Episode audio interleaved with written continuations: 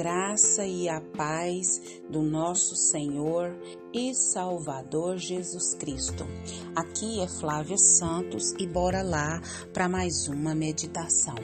Nós vamos meditar nas Sagradas Escrituras em 1 Coríntios 10, 31. E a Bíblia Sagrada diz: Assim, quer vocês comam, quer bebam, quer façam qualquer outra coisa, façam tudo para a glória de Deus. 1 Coríntios 10, 31. Oremos. Pai, em nome de Jesus, nós estamos uma vez mais na tua poderosa e majestosa presença. E é com muito temor, Pai amado, que nós suplicamos que o Senhor perdoe os nossos pecados. Perdoe, Pai, tudo que há em nós que não te agrada. Que o Espírito do Senhor venha nos convencer dos tais. Pai, te louvamos por tantas bênçãos, por tantas dádivas, por tantos favores, por tantos livramentos, por tantas curas, por tantas bênçãos que a nossa mente humana não pode nem imaginar e o Senhor nos concedeu. E a maior delas, Pai, é o Senhor Jesus ter morrido por nós na cruz do Calvário e pagado a dívida, Pai, que era dos teus filhos. Nós te louvamos porque hoje nós temos livre acesso ao Senhor e a certeza da salvação. Muito obrigada, meu Deus, muito obrigada. Pai eterno, Clamamos a Ti, Senhor, pelas autoridades governamentais e por todas as autoridades que estão inseridas sobre nós. Deus, sabemos que é só o Teu Espírito Santo é quem convence o homem do pecado, do juízo e da justiça.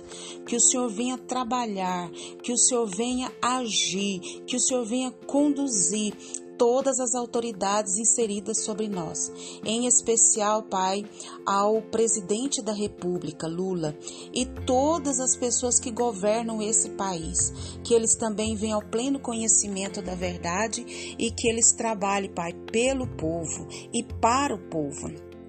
Pai, também clamamos a Ti pela nação brasileira, Pai. Pai, clamamos para que ela também venha ao pleno conhecimento da verdade. Vem com reavivamento sobre a nação brasileira, sobre todas as nações. Pai, que almas venham se converter ao Senhor Jesus, que almas venham reconhecer, Pai, que são pecadoras e que necessitam de um Salvador, de um Senhor que é Jesus Cristo. Pai, Clamamos a Ti pelas nossas crianças, pelos nossos jovens. Todo o intento maligno contra eles caiam por terra. Fala conosco, Paizinho. Fala, Paizinho, porque nós necessitamos do Teu ensinamento, da Tua graça, da Tua sabedoria, da Tua ação em nós e através de nós. É o nosso pedido, agradecidos no nome de Jesus. Amém.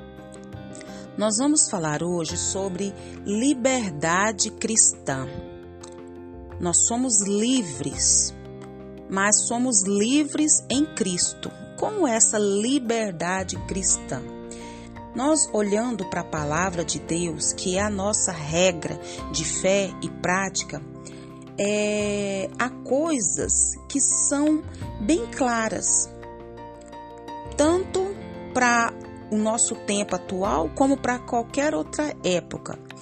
Como, por exemplo, mentir, sabemos que mentir é pecado, nós sabemos que matar é, fisicamente e espiritualmente também, emocionalmente também é pecado. Então há coisas que a igreja pode às vezes se perguntar: é certo ou é errado? Fazer ou não fazer? Eis a questão. Né? Então, às vezes há algumas perguntas que ficam, né?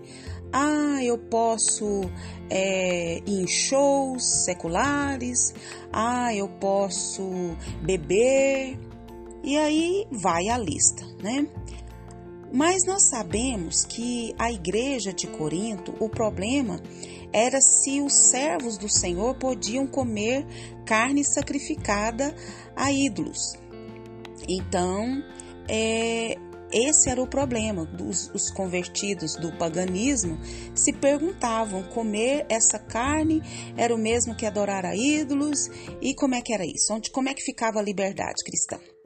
Paulo diz que comer carne era um assunto amoral, ou seja, não era virtuoso e nem pecaminoso. Ninguém se torna mais espiritual ou menos espiritual por comer carne ou deixar de comer carne. O que que, o que, que então que está pegando então, né? O que que está pegando? O princípio é que os fracos não comam e os fortes podiam comer. Então havia um princípio. Qual era o princípio que deveria ser levado em conta? Quem come não despreza o que come, e o que não come não julgue o que come. Aí vem o nosso versículo chave, né?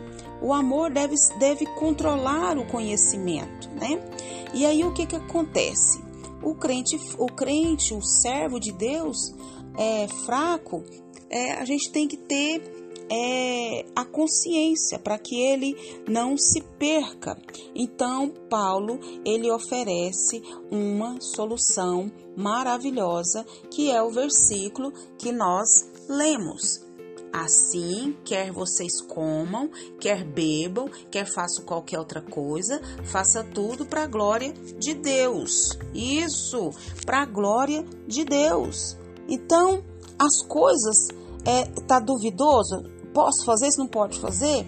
Aí você pergunta: é, isso vai a, glorificar a Deus ou não vai é, glorificar a Deus? É o princípio que Paulo estava é, ensinando. Então, a, a, nós temos que aprender a lidar com essa liberdade cristã e usá-la da melhor maneira possível, da maneira mais sábia possível, conforme a palavra de Deus nos orienta. Então, a liberdade cristã é, é, é dirigida pelo conhecimento e pelo amor. Né? Não podemos fazer o outro tropeçar, pecar, cair né? Pecamos contra o irmão, né? E ferimos a sua consciência fraca.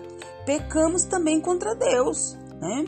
Então, tudo que vamos fazer seja para a glória e louvor do nome do Senhor.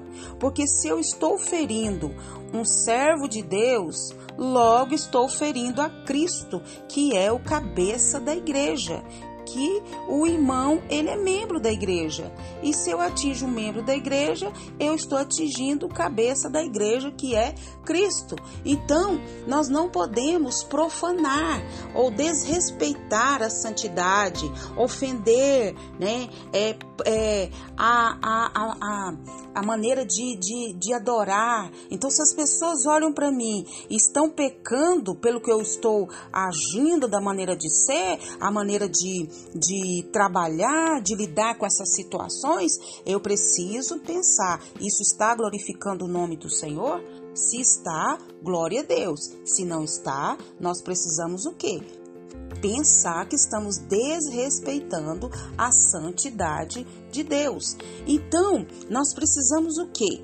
Em vez é, de determinar a nossa liberdade, nós temos que ter essa consciência que é para louvor dele. Nós devemos o quê? Procurar ser agradáveis a todos e principalmente a Deus, sem reclamar os nossos direitos. Nós devemos o que? Buscar não só o nosso interesse, mas o interesse de todos, não o nosso bem-estar ou a nossa satisfação pessoal. Nós devemos buscar a salvação dos outros, sem ficar preocupado apenas com só com a nossa salvação pessoal. E nós devemos ser o que? Imitadores de Cristo, sem promover é, a sua reputação, ou seja, desrespeitar a sua santidade. Como lidar com a liberdade cristã e usá-la sabiamente, através da palavra do Senhor e do Espírito Santo. Nós precisamos ter consciência que temos liberdade cristã, ou seja, nós somos imitadores de Cristo e sem promover a sua má reputação. E que o Espírito Santo de Deus continue falando e trabalhando nos nossos corações. Pai, em nome de Jesus, que o Espírito do Senhor continue nos convencendo do pecado, do juízo e da justiça. E que nós jamais, Pai, possamos profanar o teu nome, desrespeitar a tua santidade, porque somos imitadores de Cristo. Nós somos imitadores de Cristo. Nós estamos para promover as boas novas, a santidade, a pureza.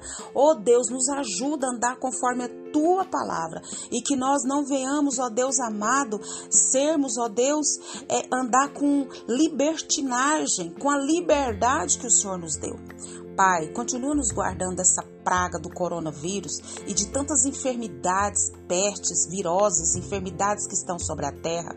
Guarda a nossa vida, guarda os nossos, é o nosso pedido, agradecidos no nome de Jesus. Leia a Bíblia, leia a Bíblia e faça oração se você quiser crescer, pois quem não ore e a Bíblia não lê, diminuirá, perecerá e não resistirá. Um abraço e até a próxima, querendo bom Deus.